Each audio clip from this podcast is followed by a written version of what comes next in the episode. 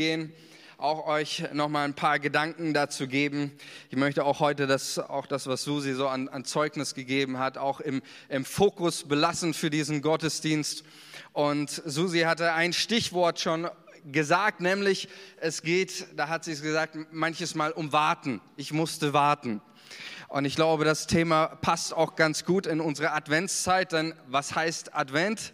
Advent heißt Ankunft, richtig. Und der zweite, das zweite Wort, was damit ja schon verbunden ist, jemand hat schon gesagt, ähm, wenn man äh, auf eine Ankunft wartet, ja, dann wartet man. Dann ist man in, in einer Wartezeit. Ja, wir haben feiern Advent vier, vier Wochen im Jahr. Wir befinden uns in so einer Zeit des Wartens. Wer mal unter ein Jahr ein bisschen Advent spüren möchte, der geht einfach mal zur Deutschen Bahn. Ähm, da hast du auch das Gefühl zu warten die ganze Zeit. Du wartest, du wartest, du wartest. Äh, die haben das irgendwie als Geschäftsmodell für sich erkannt. Äh, zumindest war das bei meinen letzten Zügen, äh, die, die ich hatte, äh, die ich genommen hatte, also Zug gefahren bin. Und äh, wenn wir ganz ehrlich sind, wir haben es gerade auch schon gehört, so in, in unserem Leben warten, und ich bin da auch ganz ehrlich, eine, eine der Dinge, die ich am meisten hasse in meinem Leben, ist warten. Ja, niemand von uns mag es zu warten. Ich, ich kenne zumindest keinen, der es irgendwie liebt zu warten. Ja, also ich habe, äh, ich kenne keinen irgendwie einen Freund oder so. Vielleicht hast du das schon mal erlebt. Jemand, der zu dir gekommen ist und gesagt hat irgendwie. Ähm, ähm, ja, du bist vielleicht im Supermarkt und da ist eine, sind zwei Kassen und die eine Kasse, da ist schon eine richtig, richtig lange Schlange und äh, dein Freund kommt zu dir und sagt, komm, wir stellen uns in diese, an diese Kasse an, da ist die richtig lange Schlange, komm, wir lassen uns einfach mal richtig lange warten. Ja, oder 35 Kilometer auf der A3 und deine Frau sagt zu dir, komm, wir fahren mal richtig schön in den Stau rein und dann warten wir einfach mal, bis der Stau vorbei ist. Oder kennt ihr solche Leute? Nee, falls nicht, dann sollte diese Person vielleicht einen Arzt aufsuchen ähm, ich mag es nicht zu warten und äh, niemand mag es zu warten. Und wir haben in unserer modernen Zeit ja auch einige Möglichkeiten gefunden, wie wir, wie wir das Warten überbrücken können. Ja, also wenn wir einen Film anschauen und die Szene ist uns zu langweilig, was machen wir? Wir holen eine Fernbedienung raus, wir können vorspulen. Ja, dir dauert das zu lange, du bestellst dein Weihnachtspaket bei Amazon und äh, dann, äh, dann dauert es dir zu lange. Was klickst du? Du klickst Expressversand, dann musst du keine zwei, drei Tage warten, sondern ein Paket kommt schon etwas früher, äh, innerhalb von ein paar Stunden. Also wir haben viele Möglichkeiten in unserer modernen Zeit, das Warten zu überbrücken. Warum? Weil uns, weil wir damit auch mit diesen Möglichkeiten, sie geben uns das Gefühl, nicht der Zeit unterlegen zu sein, sondern Herr über der Zeit zu sein. Sie geben uns alle das Gefühl, die Zeit kontrollieren zu können. Aber so ist es bei Gott nicht. Egal wie langweilig, wie nervig dir das Thema Warten ist, Warten ist in der Tat ein Teil von Gottes Weg mit dir und mit mir. Warten ist Teil von Gottes Programm.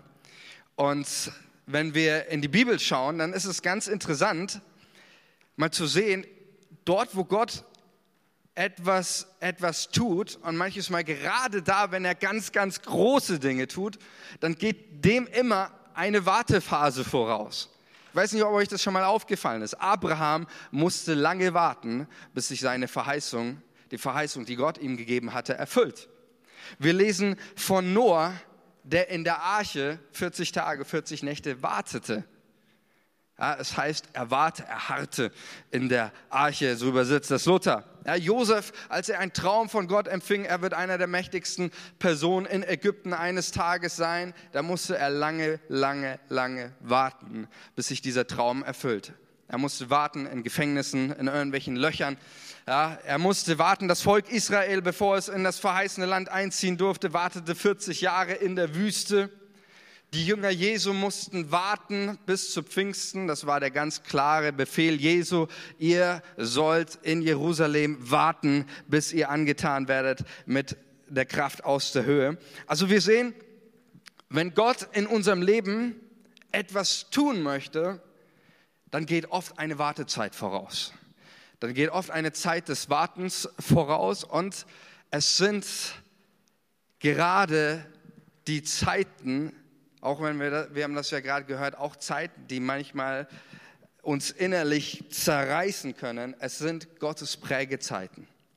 Und Gott hat uns keine Universal-Fernbedienung gegeben, um das Leben vorzuspulen oder diese Zeiten vorzuspulen, sondern manches Mal, wenn wir in diesen Zeiten sind, dann dürfen wir wissen, diese Zeiten sind Zeiten, in denen möchte Gott uns ganz neu prägen, ganz neu ausrichten, ganz neu fokussieren. Wartezeiten sind Prägezeiten Gottes.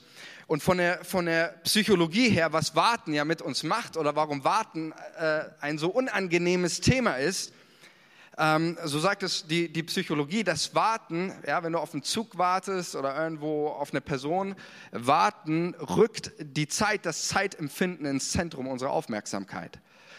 Und wir nehmen auf einmal die Zeit wahr. Ja, wir, wir, wir merken auf einmal, oh, da, da, da, dauert, etwas, da dauert etwas lange. Ja, wir, wir nehmen die Zeit wahr.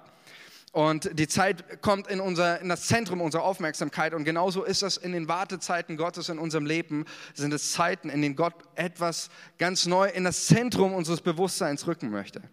Dinge, die wir vielleicht aus dem, irgendwie aus dem Blick, aus den Gedanken verloren haben. Es sind Momente, in denen Gott uns prägen möchte, uns das etwas wieder ganz neu ins Bewusstsein rücken möchte.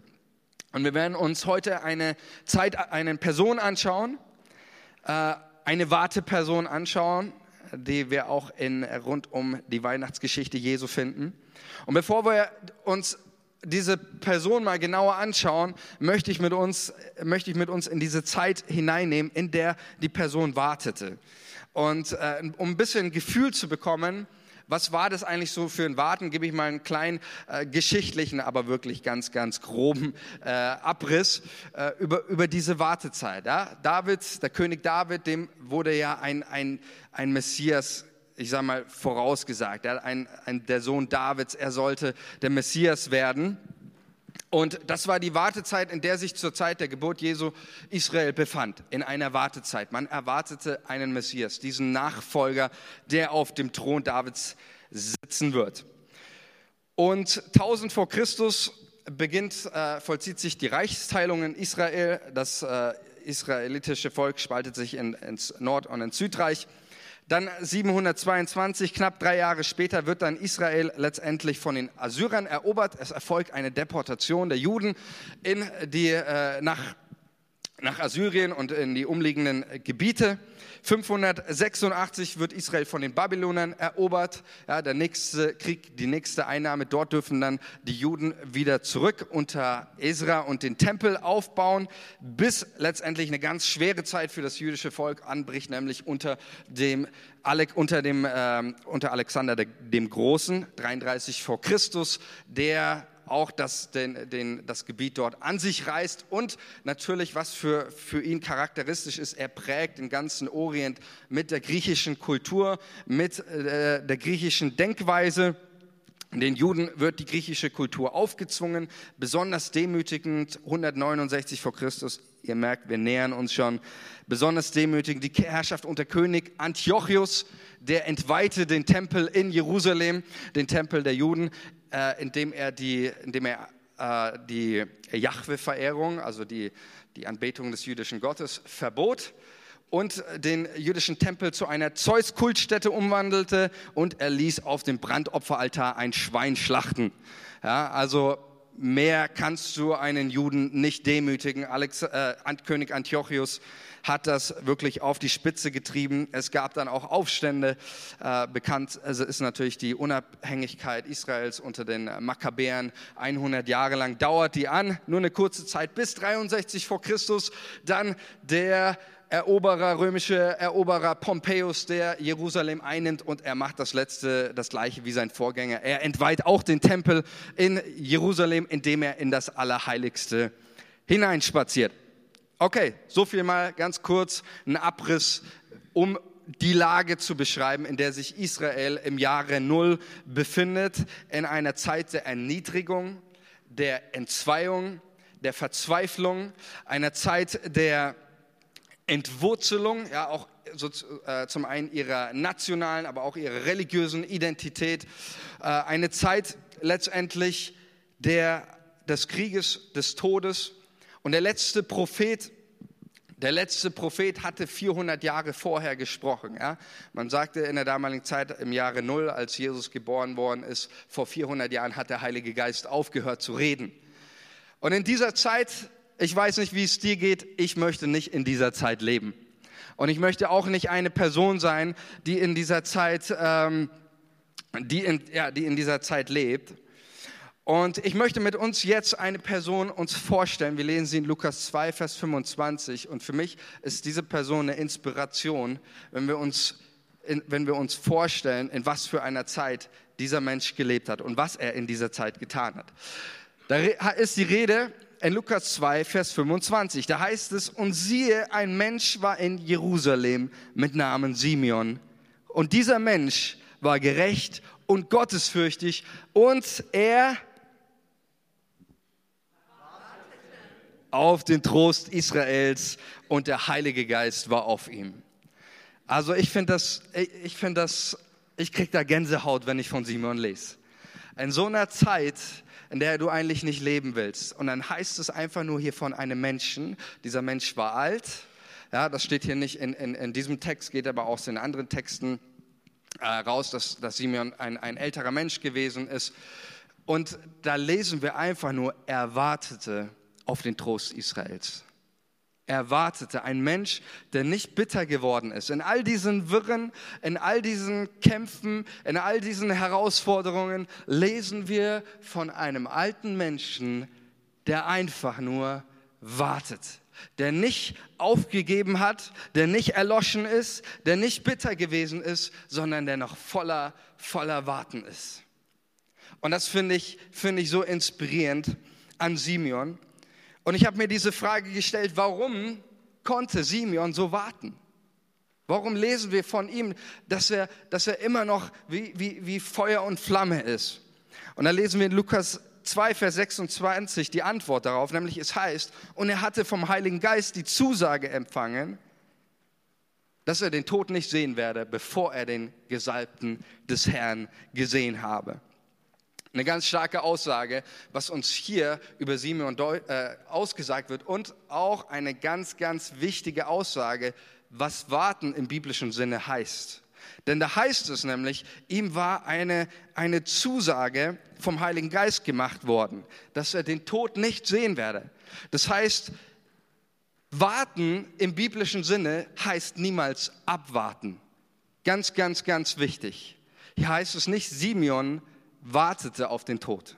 Das wäre abwarten gewesen. Wenn Simeon abgewartet hätte, also in dem Sinne ah, mal, hoffen, wann, wann, sind diese Zeiten endlich vorbei, ich, ich hoffe einfach nur auf bessere Zeiten oder sonst was, dann wäre es ein Abwarten gewesen. Simeon wartete aber nicht auf den Tod, sondern er wartete auf das Leben. Simeon wartete auf das Leben und damit wird deutlich, warten im biblischen Sinne ist nicht abwarten, es ist Erwarten, richtig. Es ist nicht abwarten, es ist erwarten. Und erwarten, dass wir nicht, das macht uns Simeon vor. Simeon ist ein Mensch, der mitten in dieser Zeit, in, in diesen ganzen Wirren, wo eigentlich von, von, von der Logik her und auch vom Gottesbild nichts mehr zusammenpasst. Simeon ist eine Person, sie hat es sich zu einem Lebensstil gemacht, ein Lebensstil des Erwartens. Und ich möchte uns ermutigen als Gemeinde, lasst uns eine Gemeinde sein, eine Herzenshaltung, die eine Herzenshaltung hat, die erwartet. Eine erwartende Herzenshaltung zu haben. Und ich möchte, dass wir, dass auch das für mein Leben, ja, dass wir nicht, dass wir nicht, ich möchte es nicht, aber ich möchte es auch nicht für uns als Gemeinde, dass wir ein abwartendes Leben führen. Wie viele Menschen leben ein abwartendes Leben? Vertrödeln ihre Zeit, lenken sich ständig irgendwo ab. Wir wollen nicht irgendwie abwarten im Sinne von, ah ja, irgendwann wird mal alles besser. Wir wollen erwarten, unseren Blick auf das Gute richten. Ja, und wenn ich, wenn ich äh, in, in den, in den äh, Gottesdienst komme, auch heute Morgen, dann komme ich nicht rein mit, mit, dieser, Absch äh, mit, dieser, mit dieser Einstellung, ich warte nur ab, sondern dann komme ich mit einer Erwartung rein dann möchte ich erwarten, dann möchte ich etwas erwarten, dass Gott zu mir spricht, dass etwas geschieht. Ja, im, im Brief an, die, äh, an Timotheus schreibt Paulus, die Gemeinde ist das Haus des lebendigen Gottes. Sprich, Gemeinde ist der Ort, wo Gott zu Hause ist. Und ich weiß nicht, wie es dir geht, wenn ich an das Haus meiner Eltern komme und da klingel, wen erwarte ich da? Ich erwarte meine Eltern. Ganz logisch. Und wenn ich in das Haus Gottes komme, wen erwarte ich da? Ich erwarte Gott. Und da, wo ich, wo ich Gott erwarte, da erwarte ich ja nicht nur Jesus, da erwarte ich das Leben, da erwarte ich die Freude, da erwarte ich die Fülle, da erwarte ich die Hoffnung, da erwarte ich, dass Menschen geheilt werden, da erwarte ich, dass Menschen freigesetzt werden, da erwarte ich, dass Gott durch sein Wort wirkt, dass er seine Gemeinde baut und da komme ich nicht rein mit einer mal gucken, was heute passiert, sondern da komme ich rein mit geöffneten Händen und sage, Herr Jesus, du bist heute Morgen hier, du hast dich nicht geändert, ich erwarte dich heute Morgen. Amen. Lasst uns eine Gemeinde des Advents sein, eine Gemeinde, die erwartet.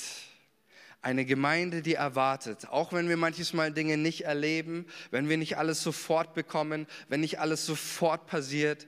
Ich will jeden Sonntag hier reinkommen oder auch in meine Kleingruppe oder wo auch immer und sage, Herr Jesus, ich möchte dich erwarten in meinem Leben. Ich möchte dich erwarten, weil ich glaube, dass du ein lebendiger Gott bist. Aber ich darf Gott, und das ist eine ganz, ganz wichtige Botschaft, ich darf Gott nicht nur sonntags im Gottesdienst erwarten. Amen. Weil Haus des lebendigen Gottes, damit meine ich nicht, dass diese Wände, wenn ich sie anfasse, dann berühre ich heilige Wände, sondern Haus Gottes meint ja die Gemeinschaft, ja, in dem Kontext, in dem Paulus spricht, meint die, die Versammlung, da wo, wo Christen zusammenkommen. Ja. Diese Wände hier sind genauso heilig wie die Wände in einer Uni oder in einem, in einem Arbeitsplatz oder sonst wo. Ja. Wir verehren keine Gegenstände oder sonst was, sondern es geht um Gottes Gegenwart. Es geht um seine Nähe. Und wenn ich in, in meine Arbeit komme, dann darf ich auch dort Gott erwarten. Dann darf ich morgens aufstehen und ich gehe in meine Arbeit. Und ich, ich kann das so sagen, ja, ich war nicht mein ganzes Leben lang Pastor, ja. Ich habe auch ein paar Jahre auf dem Bau gearbeitet. Ich weiß, wie es ist, morgens in den Bauwagen zu kommen und schon die grimmigen Blicke zu sehen. Das ist Gott sei Dank in der Gemeinde nicht so. Und ich darf morgens in meine Arbeit hineinkommen und ich darf wissen, Jesus ist auch schon hier. Jesus ist längst vor mir gewesen. Auch hier in, in, da, wo ich bin, an meinem Arbeitsplatz. Und ich darf erwarten, dass Gott heute mein Leben gebraucht, um zu Menschen zu reden. Ich darf erwarten, dass Gott heute Türen öffnet, damit Menschen Jesus kennenlernen. Durch das, was ich sage, durch das, was ich denke, durch das, was ich ausdrücke. Ja, nicht nur, nicht nur Gemeinde, sondern überall da, wo du bist. Ich darf Gott erwarten. Erwarte, erwarte, erwarte auch wenn du zu Hause bist, wenn du deine Bibel aufschlägst, erwarte, dass Gott zu dir spricht. Erwarte, dass Gott zu dir redet. Liebe Gemeinde, lasst uns, lasst uns ganz neue Menschen werden, die erwarten. Und ich bin ganz ehrlich, manchmal, ich, weil ich mag das, das Warten nicht, Manchmal will ich, will ich sofort die Dinge sehen und, und ich mag es nicht zu warten, aber lass uns eine Gemeinde sein, die ausgerichtet ist, die einen Blick auf Jesus hat. Alle Augen warten auf dich, heißt es in der Bibel. Lass uns eine Gemeinde sein, Menschen, die erwarten, die Jesus erwarten. Ich glaube, das habt ihr jetzt verstanden. Habe ich oft genug gesagt, oder? erwarten, erwarten. Darum geht es mir. Und, und erwarten heißt letztendlich bereit zu werden. Heißt nichts anderes als, ich werde empfänglich. Ich werde bereit für das, was Gott in meinem Leben tun möchte. Und all die biblischen Gestalten, sie hätten, egal ob das Josef war, egal ob das Noah war, egal ob sie Jünger waren, sie hätten nicht das empfangen, was Gott für sie bereit hielt, hätten sie nicht warten können. Und erwarten heißt somit bereit zu werden. Ja, erwarten heißt nicht abwarten im Sinne, ja, guck mal mal, schau mal mal, sondern warten im biblischen Sinne heißt, wir packen es an. Wir, wir, wir stehen auf und haben eine Haltung der Erwartung. Und erwarten drückt auch immer ein zweites aus, nämlich erwarten hält mich in einer Vertrauensbeziehung zu meinem Gott. Wenn ich zu meinem Sohn sage, ja, wenn wir gehen, äh, wenn wir manchmal rausgehen und äh, er fährt mit seinem Pucki, er ist drei Jahre alt und er fährt mit seinem Pucki und dann äh, fällt mir unten ein, ich habe meine Mütze vergessen, ich muss noch mal schnell hoch. Dann sage ich zu ihm, äh, du Noah, du bleibst hier im Hof stehen und Papa geht noch mal ganz schnell hoch, holt sich eine Mütze, aber du bleibst hier stehen, ja, du fährst nicht auf die Straße oder sonst was. Er sagt, ja Papa. Was heißt das? Es ist ein Moment des Vertrauens. Denn er vertraut mir, dass ich wieder zurückkomme. Er vertraut mir, dass was mein Papa gesagt hat, dass er wieder kommt, dass das stimmt. Und deswegen wartet er. Deswegen wird er nicht ungeduldig. Ja, vielleicht, wenn ich dann irgendwann nach 15 Minuten nicht komme oder nach fünf Minuten oder was weiß ich, irgendwann würde er schon ungeduldig werden und fragen, sag mal, äh, hat mein Papa mich vergessen oder was ist los? Aber es ist ein Moment des Vertrauens, aber es ist nicht nur ein Moment des Vertrauens von ihm zu mir, es ist auch ein Moment des Vertrauens, wo ich ihm mein Vertrauen zuspreche, weil ich ihm vertraue, dass er warten kann, dass er da stehen bleibt, dass er nicht einfach irgendwo äh, rumfährt oder auf die Straße. Wartezeiten sind die Zeiten, in denen Gott unser Vertrauen, und ich glaube, das haben wir auch heute an, an Susis Zeugnis so stark gehört, es sind, es sind bei Weitem keine Zeiten, die sich irgendein Mensch wünscht. Und dennoch sind es Zeiten, die Gott gebrauchen kann und die er nutzt, weil er uns liebt, weil er unser Herz formen möchte, weil er in unserem Herzen Raum schaffen möchte, Platz schaffen möchte für ihn selbst. Und es ist die andere ganz, ganz wichtige Botschaft, wer nicht warten kann, der kann auch nicht empfangen. Und ich glaube, Ungeduld ist einer der, der, der, der größten Feinde von Gottes Programm. Aber wie viele Menschen haben schon Jesus von sich gestoßen? Als sie gebetet haben, Herr, schenk mir dieses, Herr, schenk mir das. Und dann kommt es nicht gleich in Erfüllung und dann stoßen sie Jesus wieder weg und lass mich doch in Ruhe und passiert ja eh nichts und all das. Ungeduld ist einer der Dinge, die unseren Glauben zerstören. Aber Gott möchte uns ein Herz des Erwartens schenken. Und ich glaube, manches Mal ist es auch gerade diese, diese Herausforderung, diese Herausforderung in unserem Leben, dieses, dieses Erwarten auszuhalten. Ja, wenn wir mal in die Bibel gucken, ähm, können wir mal die nächste Folie. Der Psalmist ist, ist ein absolutes Beispiel dafür. Ja? Äh, erinnert mich, wie, mein, wie ein kleines Kind, das hinten auf, dem, äh, auf der Rücksitzbank äh, sitzt. Ja? Ach Herr, ach du Herr, wie lange? Herr, wie lange willst du mich ganz vergessen? Wie lange verbirgst du dein Antlitz? Wir merken hier so diese von jemandem, der in seinem Leben auf etwas wartet, aber das Warten satt hat. Ja, wie dieser Psalmist. Wie lange soll ich, morgen, soll ich sorgen in meiner Seele? und mich ängsten in meinem Herzen täglich. Wie lange soll sich mein Feind sich über mich erheben? Wie lange willst du zusehen? Ach Gott, wie lange? Wie lange, Herr, willst du immerfort zürnen? Wie lange, Herr, willst du mich immerfort verbergen? Willst du dich immerfort verbergen? Wie lange soll dein Knecht warten? Ja, wie lange, wie lange dauert es noch, Papa, bis wir endlich da sind? Wie lange dauert es noch? Äh, ist, sind wir schon da? Nein. Und jetzt sind wir schon da. Dieses, wir können nicht warten. Und all das drückt so manches Mal unsere Gefühlsempfindungen aus, wenn du auf etwas wartest. Und es scheint irgendwie nicht einzutreffen. Und wir würden uns gerne wünschen, in unserem Leben so eine Universal-Fernbedienung zu haben, oder? Ich würde mir das manches Mal wünschen. Einfach vorspulen, vorspulen die Zeit, aber die gibt es bei Gott nicht. Und ich möchte uns ermutigen anhand dieser Simeon-Geschichte. Simeon ist für uns eine weihnachtliche Inspiration, weil wir lesen einfach nur diese zwei wesentlichen Dinge. Simon wartete.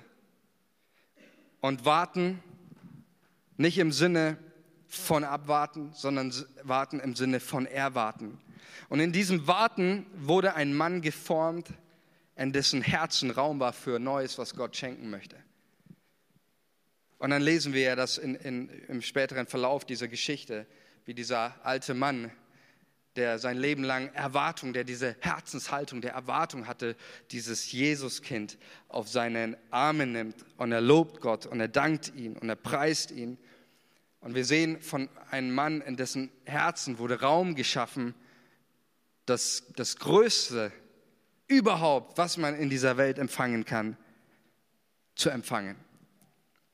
Und ich möchte mit uns abschließend das so mit reingeben. Vielleicht ähm, lass uns diesen am, am, jetzt zum Schluss einen Moment nehmen, auch der, der Reflexion für dich. Bitte auch schon mal das, das Lobpreisteam nach vorne zu kommen. Wir wollen diesen, diesen Moment nehmen, einen Moment der Reflexion. Wo ich dich einfach fragen möchte, auch in, in, in deinem Herzen, wo, wo, wo wartest du auf Dinge? Wie schaut es in deinem Herzen aus? Hast du ein Herz, das erwartet? Lass uns nicht eine, eine abwartende Gemeinde sein. Nicht eine abwartende Gemeinde, nicht abwarten im Sinne von, ja, wir gucken mal, im Sinne von Pessimismus, sondern eine erwartende Gemeinde sein, weil wir an einen Gott glauben, der uns beschenkt, der unser Leben reich macht, der die Fülle für uns hat. Lass uns mal unsere Augen geschlossen halten. Und ich möchte dir heute Morgen diese Frage stellen in deinem Herzen. Wie schaut es in deinem Herzen aus? In welchem Modus befindet sich dein Herz? Und es ist ein Moment, es ist Raum, auch jetzt, der Geist Gottes möchte uns ganz neu in unserem Herzen berühren, uns ein erwartendes Herz schenken. Ein Herz, das sich nicht ablöschen lässt durch, durch all die, die Wirren, die es manchmal in unserem Leben geht, sondern ein Herz, das, das, das sich nicht abbringen lässt zu erwarten, alles zu erwarten von Jesus. Ein Herz, das sich nicht abbringen lässt zu erwarten, sich auszurichten auf Jesus. Und ich möchte dich einladen, dass du ganz neu dein Herz aufmachst und sagst, Jesus, hilf mir, ein Herz zu empfangen, das dich erwartet. Ein Herz zu empfangen, das dich erwartet, das bereit ist für das, was du tun möchtest. Und ich bete, Vater, in Jesu Namen, dass du unsere Herzen heute an diesem Morgen ganz neu ausrichtest. Dass du unsere Herzen ganz neu uns erwartende Herzen schenkst die nicht abgelöscht sind, die nicht in einem Passivmodus drin sind von Abwarten, sondern in einen Modus hineinkommen der Erwartung. Schenke uns solche Herzen, richte unseren Blick auf dich, Jesus. Und wir danken dir, Herr, dass, dass das Warten der Gerechten nicht Enttäuschung ist, sondern das Warten der Gerechten Freude ist. Und ich möchte dir eine, eine große Einladung auch aussprechen, wenn du heute Morgen hier bist und Jesus nicht kennst dann möchte ich dir eine große Einladung aussprechen. Dieser Jesus, von dem ich heute geredet habe, er möchte auch in dein Herz. Er möchte auch in dein Herz. Und ich lade dich ein, da wo du bist. Und wenn du sagst, ich, ich kenne Jesus nicht oder vielleicht hast du Jesus mal irgendwo eine Beziehung gehabt, aber du hast ihn wieder weggestoßen, dann möchte ich dich einladen, dass du auf deinem Platz jetzt, wo du bist, ganz neu für dich Jesus eine Einladung aussprichst und sagst, Jesus, komm in mein Herz. Ich möchte dich ganz neu erleben. Ich möchte dich ganz neu empfangen, diesen Frieden, die Vergebung, die Liebe, die du schenkst. Lade Jesus in dein Herz ein, triff eine Entscheidung und geh auf eine, eine Person deines Vertrauens oder zum Gebetsteam zu und mach es, mach es fest. Amen.